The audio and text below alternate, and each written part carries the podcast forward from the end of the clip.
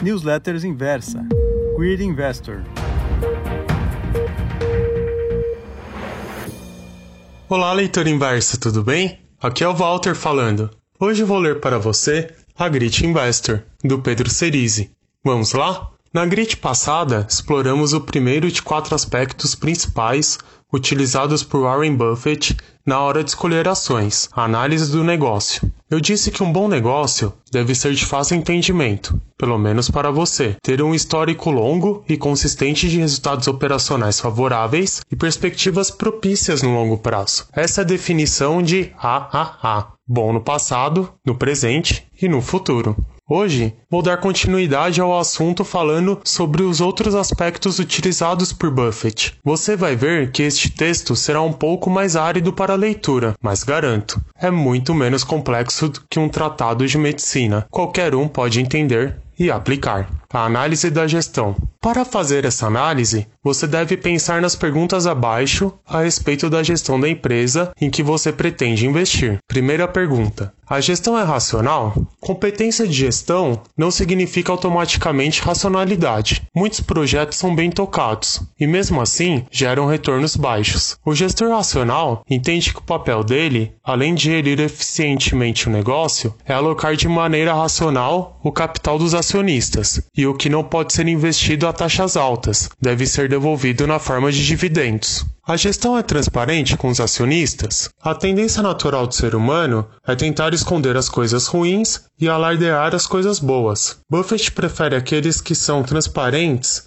principalmente com o que deu errado. Isso evita surpresas negativas e, paradoxalmente, aumenta a confiança do dono no executivo. E o dono também deve fazer sua parte e entender que erros são normais. Rigor excessivo com os erros inibe o empreendedorismo e torna tentador para o executivo esconder os problemas que aconteceram. Atenha-se ao conjunto da obra e receba com naturalidade o relatório de falhas e medidas para amenizá-las. Desconfie de quem nunca errou, ou ele não fez nada, ou mente. A gestão é capaz de resistir ao imperativo institucional? Esse é um aspecto muito pouco entendido e, ao mesmo tempo, fundamental na análise da gestão. Frequentemente, vemos algumas modas, tendências que invariavelmente atraem as boas empresas para armadilhas que muitas vezes destroem muito dinheiro dos acionistas. Podemos ver ciclos de terceirização seguidos de verticalização, pagamentos de dividendos à custa de aumento de endividamento,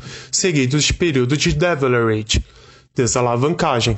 Mas o principal sem dúvida nenhuma, são as aquisições. Na maioria das vezes, em um processo de aquisição, grande parte dos benefícios é monetizado pelo vendedor. Aos compradores, sobram o trabalho de ganho de sinergia, o risco inerente ao negócio e uma dívida para pagar. Mas, para o executivo da empresa compradora, toda aquisição é uma vitória, uma conquista de poder. Resistir ao imperativo institucional representa, antes de tudo, não ceder à pressão, imperativo do sistema para tomar medidas que vão contra o interesse do acionista no longo prazo. A análise financeira. Seguiremos agora para a análise financeira.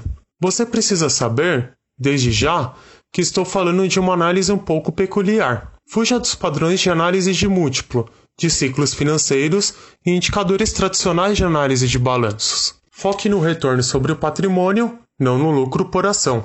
Muitas companhias têm como meta o crescimento do lucro por ação no longo prazo. Assumindo que o múltiplo permaneça mais ou menos constante, a lógica indica que, quanto mais o lucro por ação subir, mais subirá o preço da ação. Mas isso pode esconder alguns truques que distorcem essa análise. Suponha que existam dois negócios: um excelente, com retorno de 30% ao ano, negociando a 20 vezes o lucro. Outro, com retornos de 10% ao ano, negociando a 10 vezes o lucro. Se o primeiro negócio compra o segundo, pagando em ações, seu lucro por ação vai subir com a operação. Emite ações a 20 vezes para comprar lucros a 10 vezes. Mas o resultado da fusão será uma empresa com retorno entre 10% e 30%. Como no longo prazo o resultado converge para o retorno sobre o patrimônio, apesar da aceleração do lucro por ação, o retorno vai cair.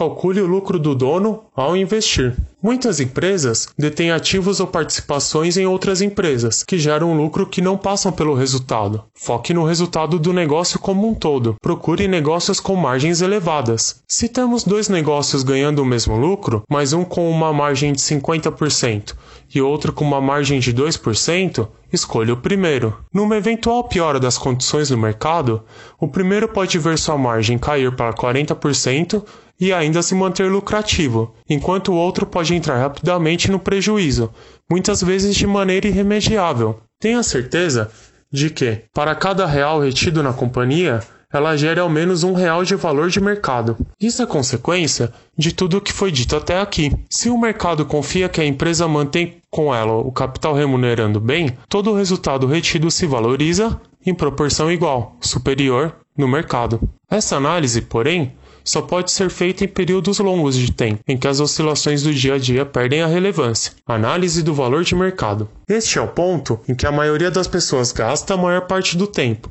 tentando calcular o valor justo de um negócio e comparando com o valor de mercado. Primeiro, avalia-se o valor justo do negócio. Isso é feito a partir de métricas simples e relativamente estáveis. Se temos um negócio estável operacionalmente, com gestão racional e honesta, com margens de retorno sobre o patrimônio elevados, podemos estimar com razoável precisão uma faixa de valor para a empresa. Depois vem a pergunta: é possível comprar um negócio com um desconto suficientemente alto que dê uma margem de segurança ao comprador em caso de erro na avaliação do seu valor? Pois saiba que um negócio perfeito, precificado como tal, não gera oportunidades de lucro. Aqui, duas coisas podem ser perigosas: achar que uma ação está barata demais ou que uma empresa é boa demais para não fazer parte da sua carteira. Escolha sempre uma empresa muito boa, mesmo que razoavelmente precificada. Melhor do que isso, uma empresa razoavelmente precificada